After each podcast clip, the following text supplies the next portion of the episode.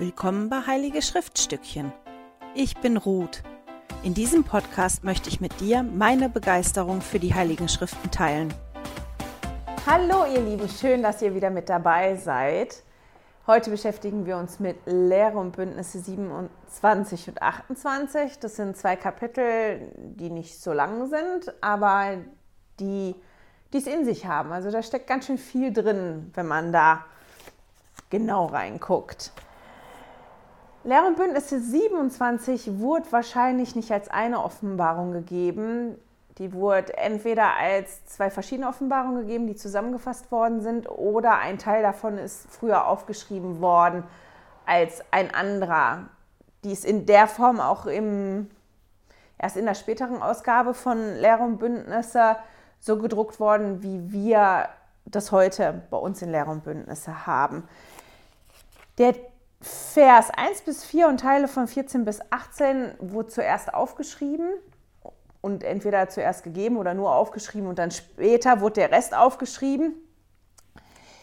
Da geben verschiedene Quellen verschiedene Sachen an. Was das Wahrscheinlichste ist, das findet man auf der englischen Kirchenwebseite unter Historical Resources, leider nur auf Englisch, nicht auf Deutsch. Aber für die, die Englisch können und sich dafür interessieren, packe ich den Link dazu in den Newsletter. Wir erinnern uns, Emma Smith wurde getauft, aber die hat den Heiligen Geist noch nicht gespendet bekommen, sie und ein paar andere.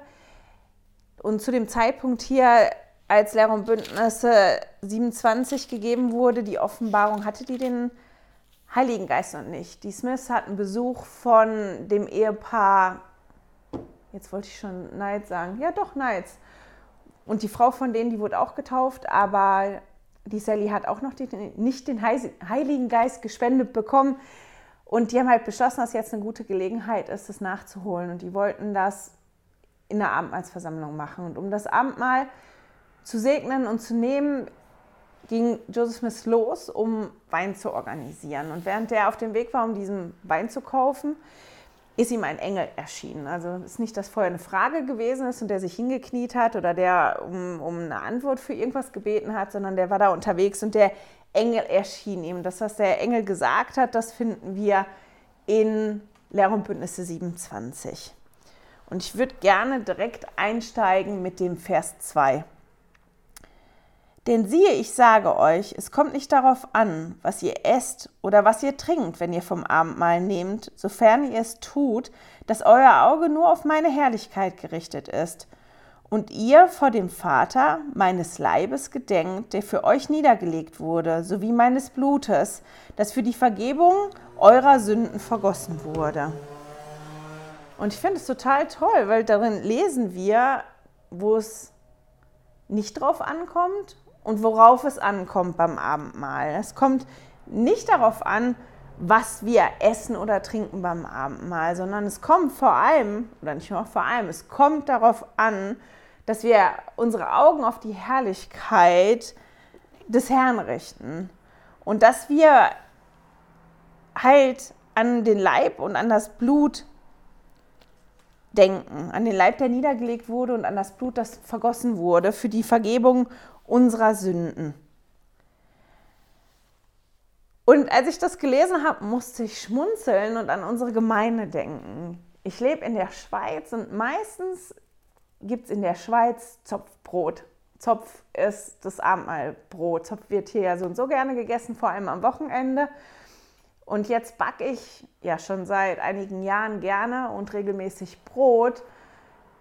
Ich bin aber nicht so eine Zopfbäckerin, back anderes Brot und meine Jungs waren zuständig dafür, das Brot mitzubringen fürs Abendmahl. Und mich hat das so ein bisschen genervt, weil ich habe Brot gebacken und dann habe ich gedacht, wieso muss ich jetzt eigentlich gehen und Zopf kaufen oder Zopf backen, nur um das mitzubringen? Ihr nehmt jetzt einfach das Brot mit, was ich gebacken habe. Und das haben die Jungs dann auch gemacht und das war sehr lustig, weil da gab es eine Schwester, die wusste nicht, dass wir das Brot mitgebracht haben und die hat sich sehr aufgeregt darüber, dass es dieses Brot gegeben hat und das Abendmahlsbrot doch Zopf sein muss. Weil Abendmahlsbrot immer Zopf ist. Und ich habe dann zu ihr gesagt, du, in anderen Ländern gibt es ja gar keinen Zopf und gar nicht den Butterzopf, da gibt es auch nicht Zopf. Also Zopf ist nicht, steht irgendwo, dass Zopf Abendmahlsbrot sein muss.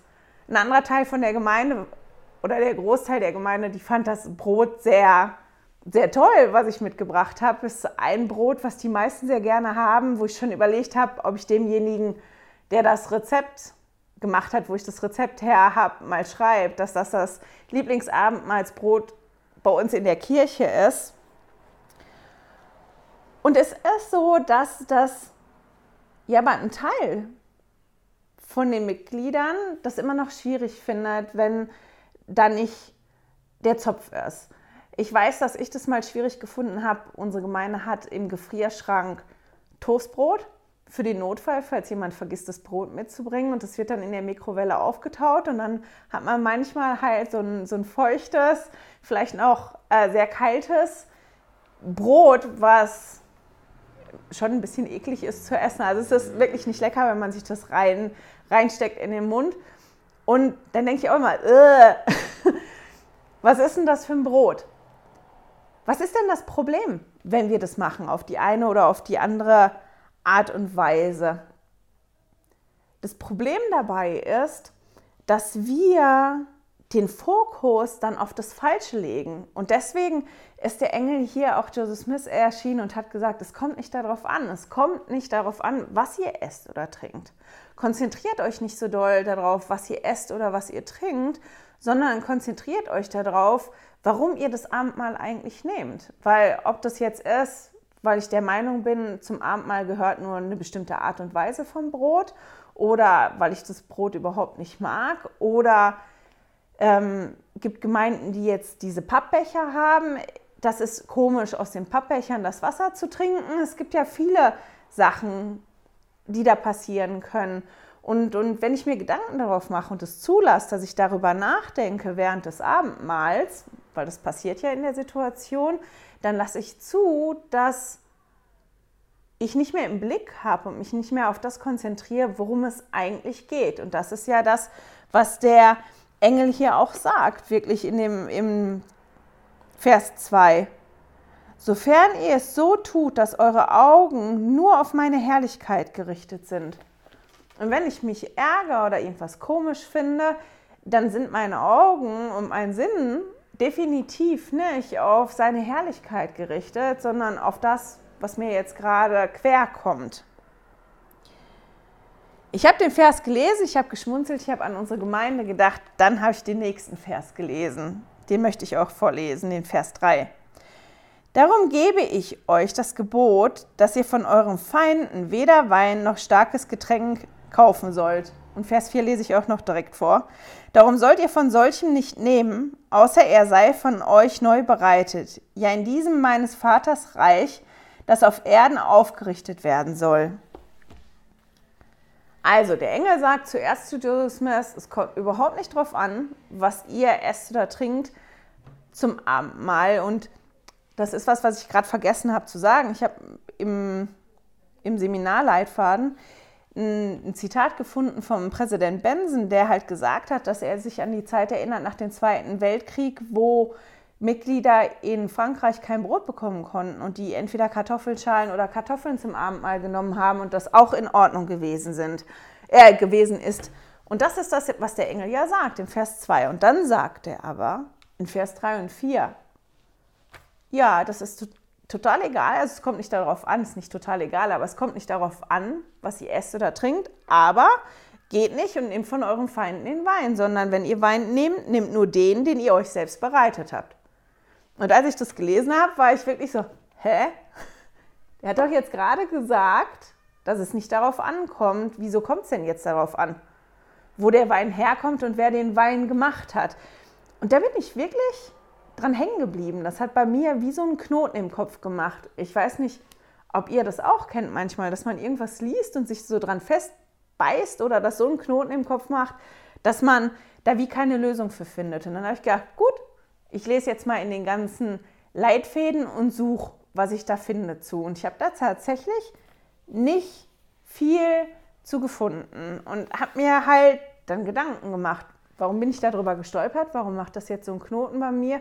Und wie kann das sein? Weil er ja erst sagt, es kommt nicht darauf an, was ihr esst und trinkt, sondern das ist das, worauf es ankommt. Und dann sagt er im dritten Vers, darum, darum gebe ich euch jetzt ein neues Gebot. Ihr dürft von euren Feinden kein Wein und kein starkes Getränk holen. Und wenn ihr Wein nehmt, dann nehmt den, den ihr neu bereitet habt.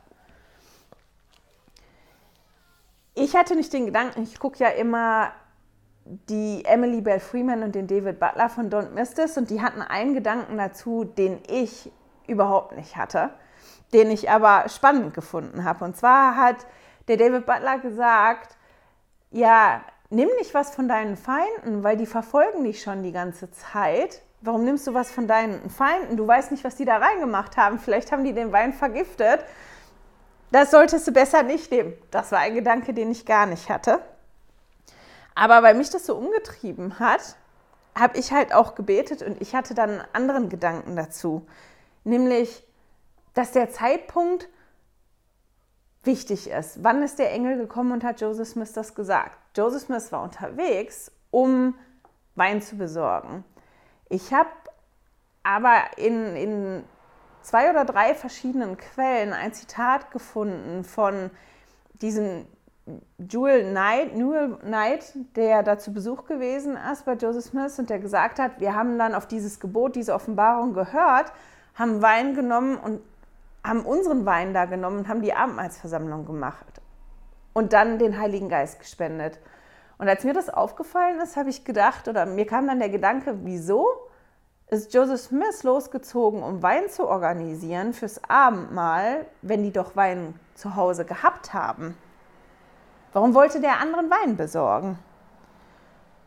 Und dann habe ich halt den Gedanken gehabt, ich meine, es ist jetzt alles spekulativ, ich habe ja keine Beweise dafür, aber ich gedacht habe, wenn man Wein zu Hause hat, was ist ein Grund loszuziehen und anderen Wein zu holen für das Abendmahl? Und der einzige Grund, der mir eingefallen ist, der für mich plausibel gewesen ist, ist, dass ihm wahrscheinlich der eigene Wein nicht gut genug gewesen ist. Manchmal stellt man ja Dinge selber her aber man kennt einen anderen, der es besser herstellt. Und zu einer besonderen Gelegenheit, wenn ich jetzt ein besonderes Fest habe und Leute einlade, und das Abendmahl ist ja eine besondere Gelegenheit oder ein besonderes Ereignis, dann möchte ich ja das Beste haben dafür. Also wenn ich Gäste habe und, und ich weiß, ich bekomme da und da was super und das schmeckt fantastisch und das hat eine sehr gute Qualität. Ich mache das zwar auch, aber ich kann das nicht so gut, dann würde ich wahrscheinlich auch das Bessere kaufen gehen für diesen besonderen Anlass. Und wenn das der Fall ist, dann passt das schon, dass der Engel kommt und sagt, hallo, da bin ich. Du, es kommt nicht drauf an, welchen Wein du nimmst. Es kommt nicht drauf an, was du isst oder was du trinkst. Du hast den Wein zu Hause, also nimm doch den Wein da zu Hause. Und dann passt es beide halt schon wieder für mich zusammen. Ich weiß nicht, wie ist das bei euch? Seid ihr auch darüber gestolpert? Habt ihr da noch andere Gedanken zu? Dann immer her damit, würde ich mich für interessieren. Wenn wir nachdenken über die Verse 2 bis 4, finde ich, dass das was ist, was wir nicht nur auf das Abendmahl jetzt ganz explizit anwenden können. Der Engel sagt ja, da worauf es ankommt und worauf es nicht ankommt. Und ich finde, das ist eine gute Frage, die man sich auch allgemein stellen kann. Weil wir oder ich, ich und ich kenne auch andere, deswegen sage ich jetzt doch einfach wir, wir uns oft, zu oft von Äußerlichkeiten ablenken und dadurch auch aufhalten lassen. Mal Beispiele. Ich fahre in Urlaub. Ich habe vielleicht die Sonntagssachen nicht äh, eingepackt, weil ich nicht geplant hatte, zur Kirche zu gehen. Ich habe aber das Gefühl oder ich finde doch eine Gemeinde und sage dann, nee, ich kann ja nicht zur Kirche gehen, weil ich habe ja nicht die passenden Anziehsachen dabei.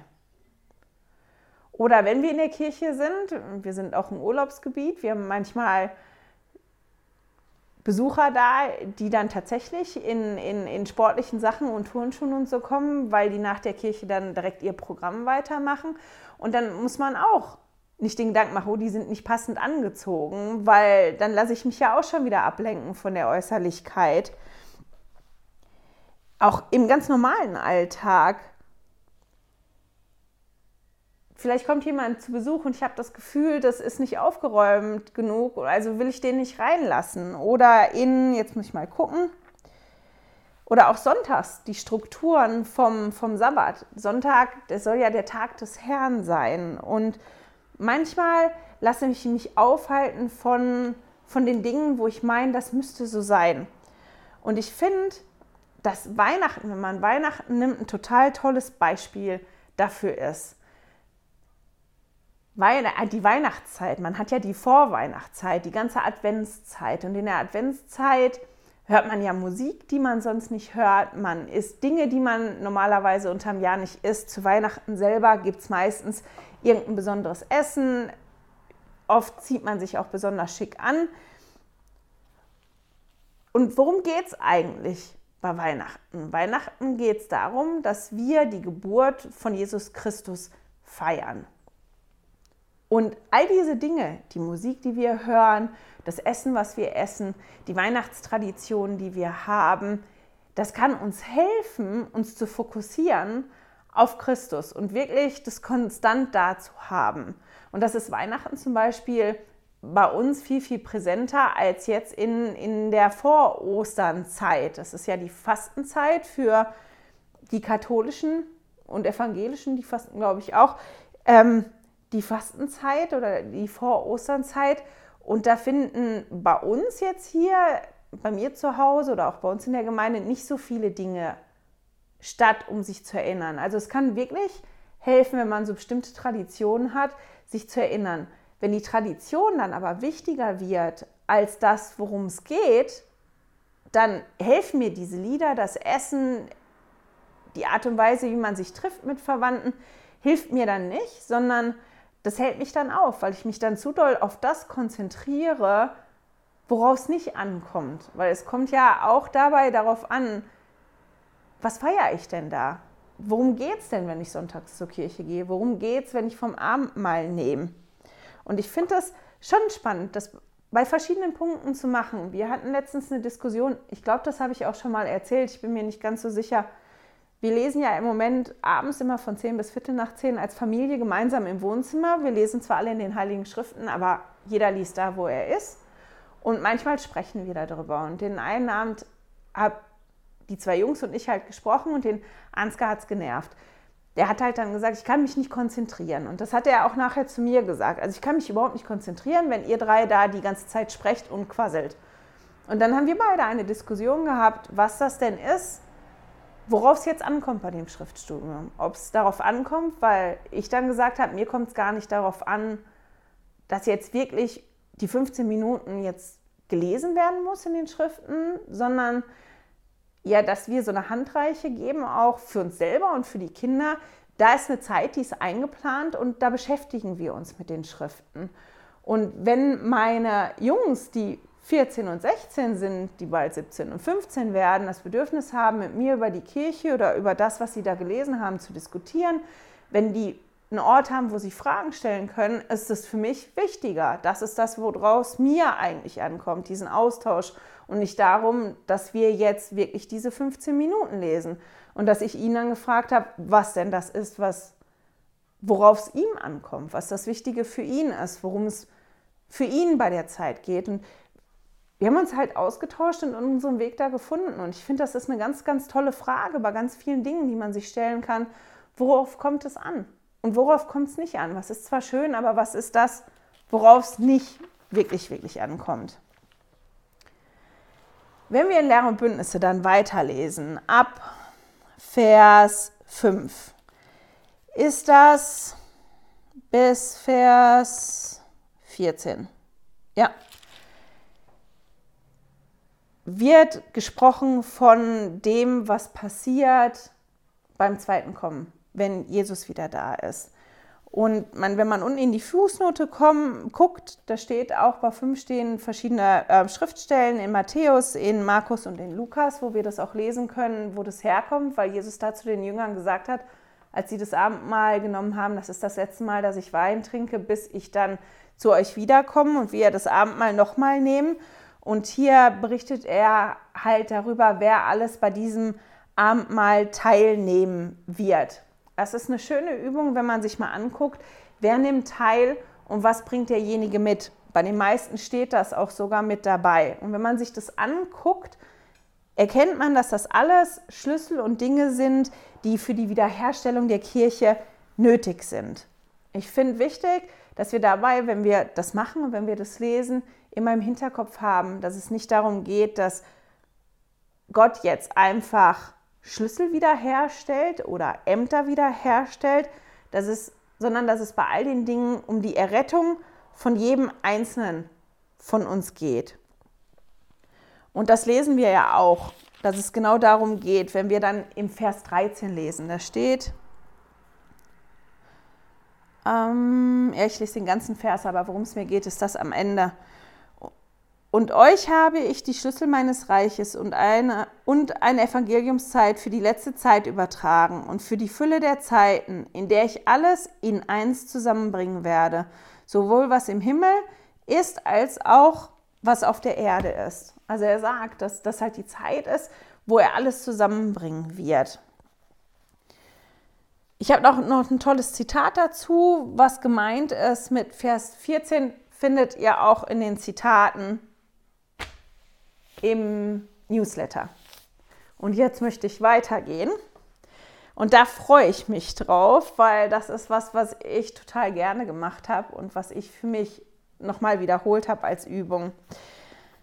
Und ich möchte, genau, direkt mal den Vers 15 noch vorlesen. Also Lehr und Bündnisse 27, Vers 15.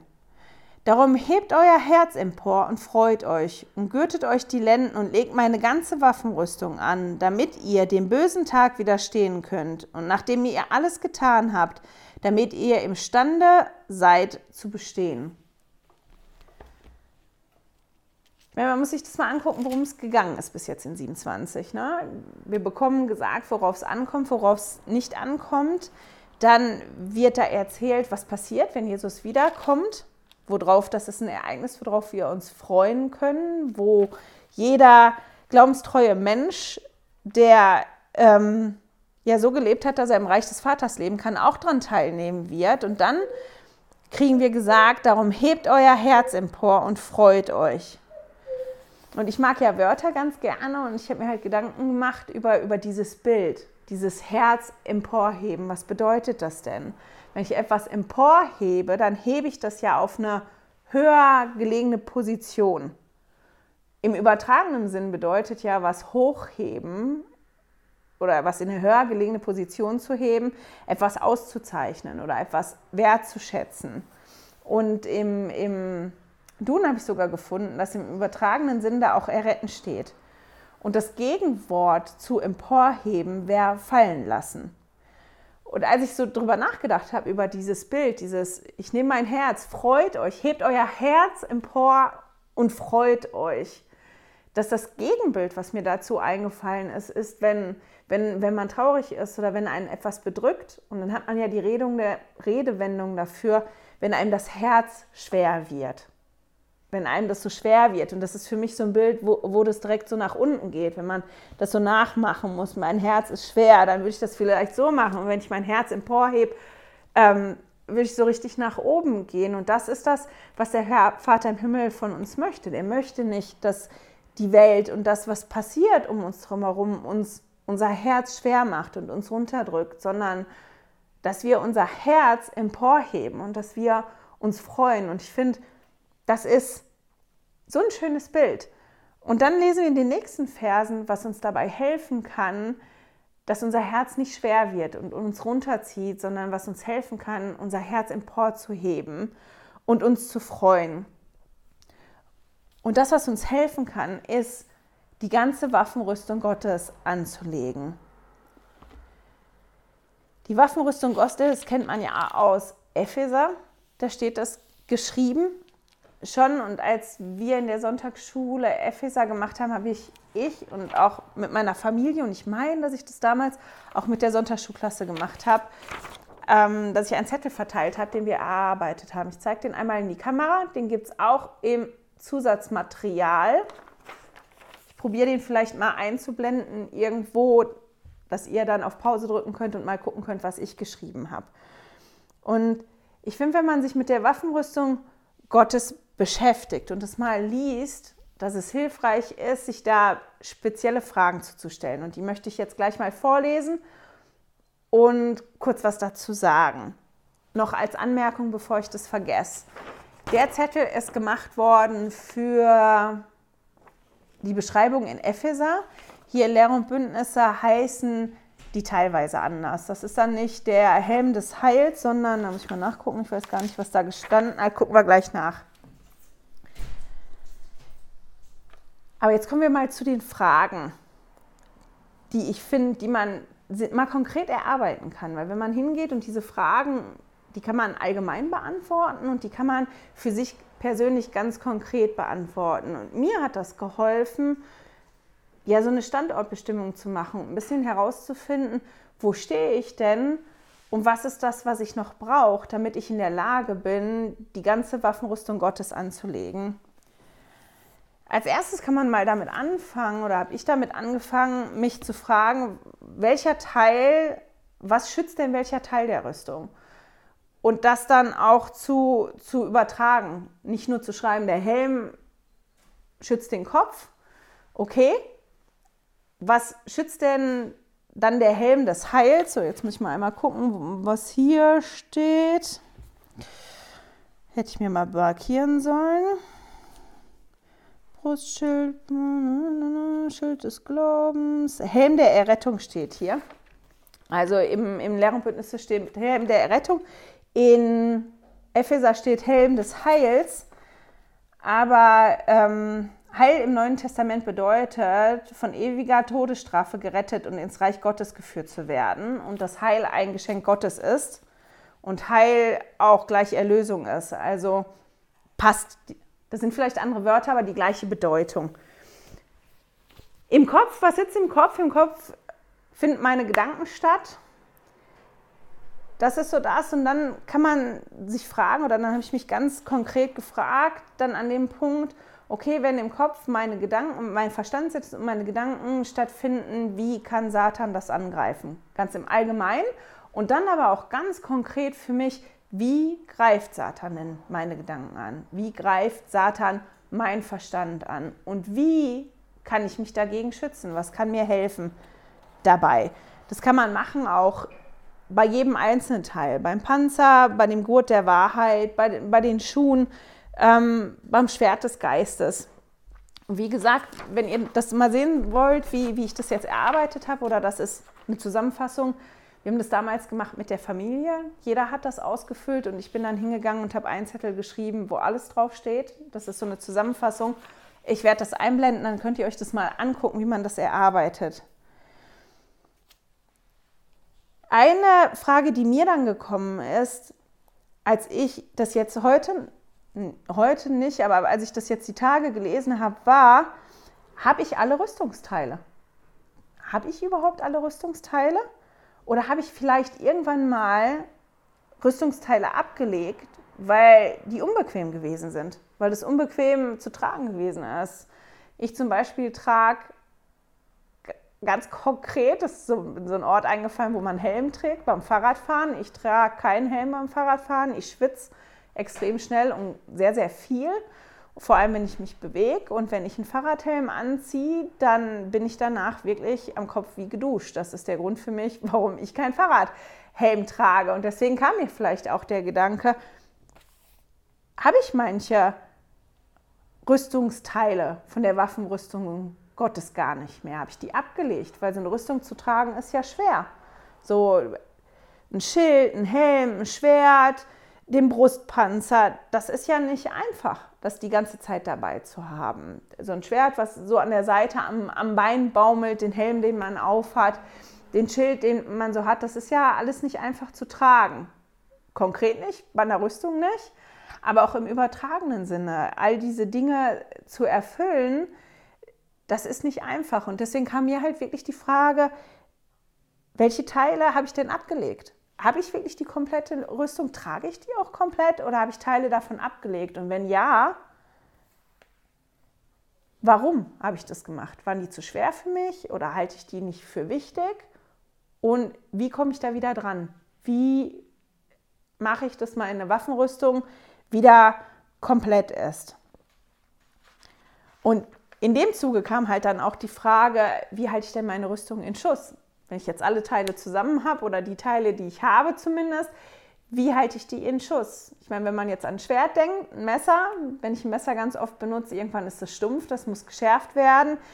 Ein, ein, Schild muss auch in Form gebracht werden, wo ich auch eine ganz, ganz tolle ähm, Ansprache gefunden habe. Ich verlinke die Ansprache im Newsletter und ich habe unter den Zitaten auch ein Zitat, das spricht, jetzt hängt mein iPad, ähm, der Edda Pecker unter anderem über den Schild des Glaubens und berichtet darüber, wie dieser Schild des Glaubens in der Familie geschmiedet wird, wie Eltern diesen, diesen Schild schmieden und individuell anpassen, dass, jeder, dass der Schild halt für jeden ganz individuell ist und wie das passiert. Und das finde ich stimmt für die ganze Rüstung. Ich kann gar nicht so ein Schwert in der Hand haben und führen wie vielleicht ein Mann, der viel größer ist und stärker ist als ich und dann wäre der, der, das Schwert mir im Weg oder der Schild wäre nicht das Richtige. Und das ist total toll. Das verlinke ich, wie gesagt. Jetzt muss ich mal eben gucken, dass ich gleich das Zitat für später habe. Genau. Und wir lesen ja hier in Vers 15, warum das wichtig ist. Wir lesen vorher, dass wir ja unser Herz emporheben sollen und uns freuen sollen. Und dass diese Waffenrüstung uns hilft, jetzt muss ich mal gucken, wie das hier formuliert ist, damit ihr imstande seid zu bestehen.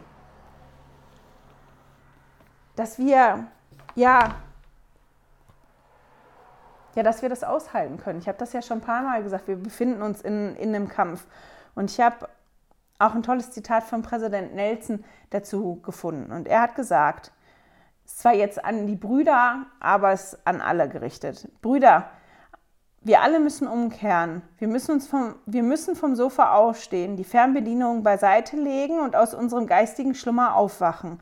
Es ist an der Zeit, die vollständige Rüstung Gottes anzulegen, damit wir uns an den wichtigsten Werk auf Erden beteiligen können.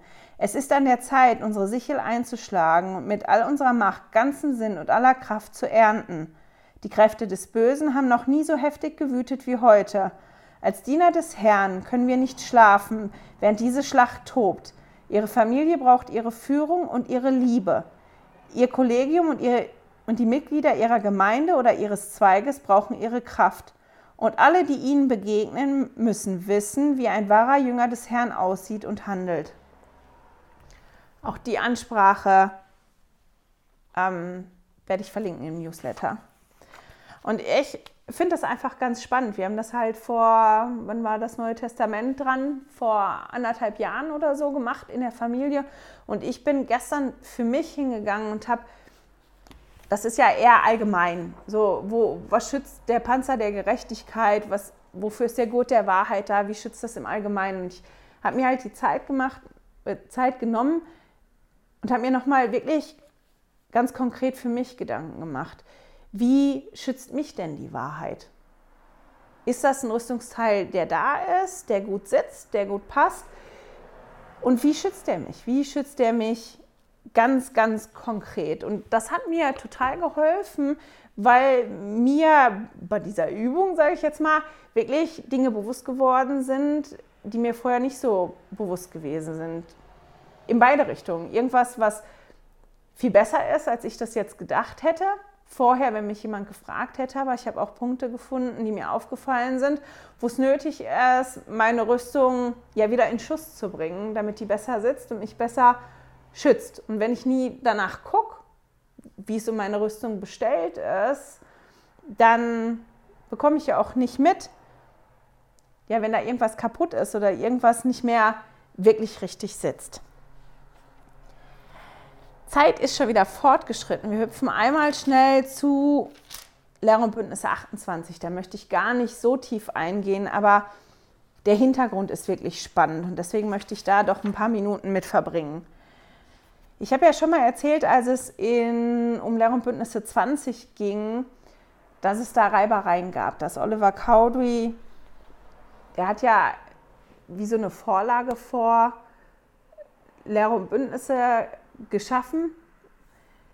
dass der aus dem Buch Mormon Dinge raussuchen sollte. Er hatte ja den Auftrag bekommen, die wichtig sind für die Organisation der Kirche. Und in Lehr und Bündnisse 20 hat es das dann ein bisschen wie ersetzt, was Oliver Cowdery da erarbeitet hatte. Und da war eine Formulierung drin, wo er das Gefühl hatte, die muss da wieder raus. Und der Joseph Smith halt einen Brief geschrieben und ihn dort aufgefordert, das, was da reingekommen ist, wieder rauszunehmen. Und ich möchte was vorlesen aus Joseph Smiths Aufzeichnung dazu. Er schreibt, also Joseph Smith schreibt hier, ich schrieb ihm unverzüglich zurück und fragte ihn, woher er die Vollmacht nehme, mir zu gebieten, an einer Offenbarung oder einem Gebot des allmächtigen Gottes etwas zu ändern oder etwas auszulöschen, etwas hinzuzufügen oder wegzulassen. Wenige Tage später besuchte ich ihn und Mr. Whitmers Familie und stellte fest, dass die Familie im Allgemeinen Olivers Meinung war. Und nur mit Mühe und Beharrlichkeit konnte ich sie dazu bewegen, sich auf friedliche Weise mit mir über dieses Thema zu unterhalten. Schließlich aber gelang es mir, nicht nur Familie Whitmer, sondern auch Oliver Cowdery davon zu überzeugen, dass sie im Irrtum waren. Das, was wir immer im Hinterkopf haben müssen, wenn wir das lesen, ist, dass wir die Kapitel und die Situation nicht bewerten von dem, wie das heute ist, wie wir uns heute fühlen, wie das heute läuft, sondern dass wir gucken, wie war das denn damals? Und die Kirche war ja erst im Aufbau. Und bestimmte Dinge mussten ja erst organisiert werden und sich finden. Und auch heute finden ja auch noch Änderungen statt, teilweise in Organisationen. Und das ist das, was dann auch in Lehre und Bündnisse stattfindet. Im September 1830 sind die Verfolgungen für Joseph Smith so groß geworden, dass er und Emma zu den Whitmers gezogen sind wieder. Und bei der Ankunft erfährt Joseph Smith, dass Hiram Page, der verheiratet war mit einer der Töchter von Whitmers, also der Schwiegersohn von Peter Whitmer Senior gewesen ist, gesagt hat, dass er einen Stein hat, auf dem er Offenbarung empfangen kann. Und dass er das niedergeschrieben hat, und da gab es einen ganzen Haufen an Papieren schon, wo, wo diese Offenbarungen niedergeschrieben worden sind und dass die Familie Whitmer und Oliver Cowdery ja Feuer und Flamme waren wegen den Offenbarungen und die befürworten und ganz, ganz begeistert gewesen sind. Und es gibt dann einen Bericht von, von Jewel Knight, der davon berichtet, wie das gewesen ist, als er dann angekommen ist ähm, vor der Konferenz. Jetzt muss ich mal einmal gucken, weil alles ist zu lang.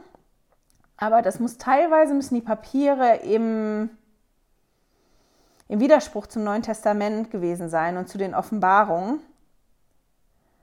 Und er sagt dann, und das fand ich ganz spannend, den Satz, hier bot sich dem Satan Gelegenheit, unter der kleinen Herde zu wirken, und er versuchte auf diese Weise das zu erreichen, was durch Verfolgung nicht gelungen war. Joseph war fassungslos und wusste kaum, wie er diese neue Krise bewältigen sollte. In jener Nacht teilte ich das Zimmer mit ihm und wir verbrachten den größten Teil der Nacht im flehentlichen Gebet. Nach vielen Bemühen um diese Brüder wurden sie von ihrem Irrtum überzeugt und bekannten sie. Sie distanzierten sich von den Offenbarungen, da sie nicht von Gott waren und räumten ein, dass sich der Satan gegen sie verschworen hatte und ihren Glauben an den wahren Erlösungsplan zu Fall bringen wollte. Einmal hüpfen.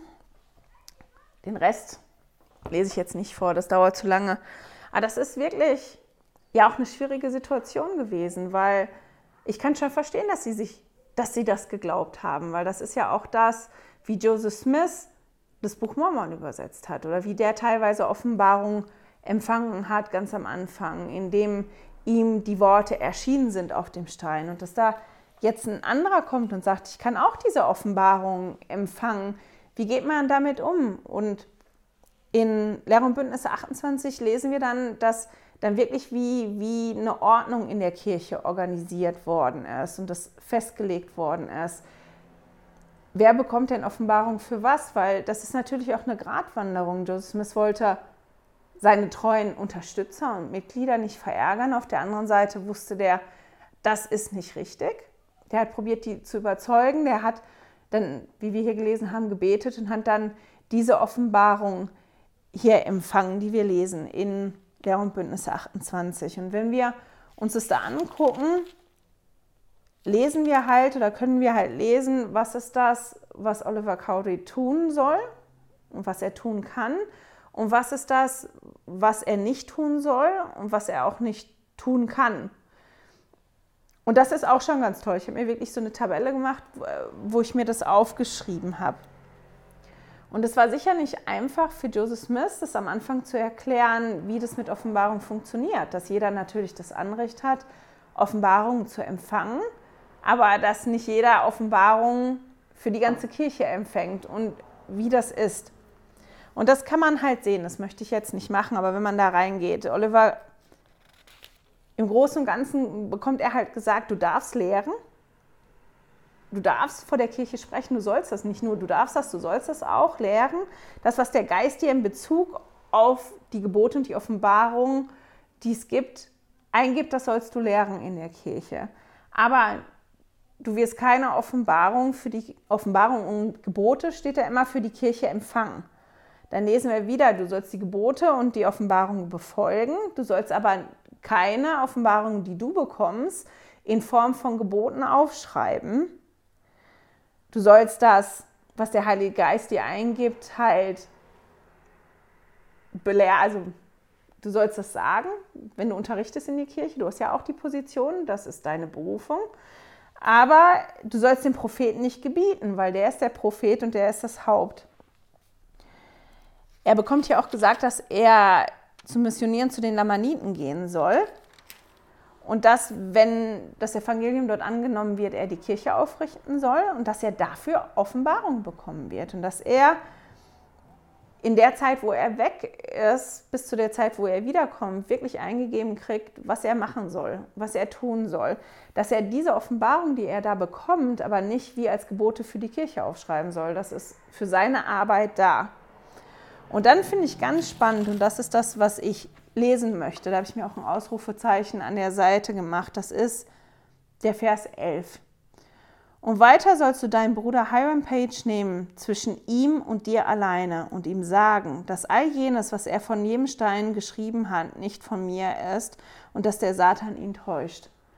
Und ich finde, das ist eine ganz schöne Art und Weise, dass ja der Herr dafür sorgt, dass Hiram Page nicht wirklich bloßgestellt wird in aller Öffentlichkeit und der da auch wie eine Ordnung macht. Das ist der Weg, wie damit umgegangen werden soll. Du sollst den zur Seite nehmen. Das ist jetzt dein Job, das zu machen. Also es wird wirklich delegiert auch.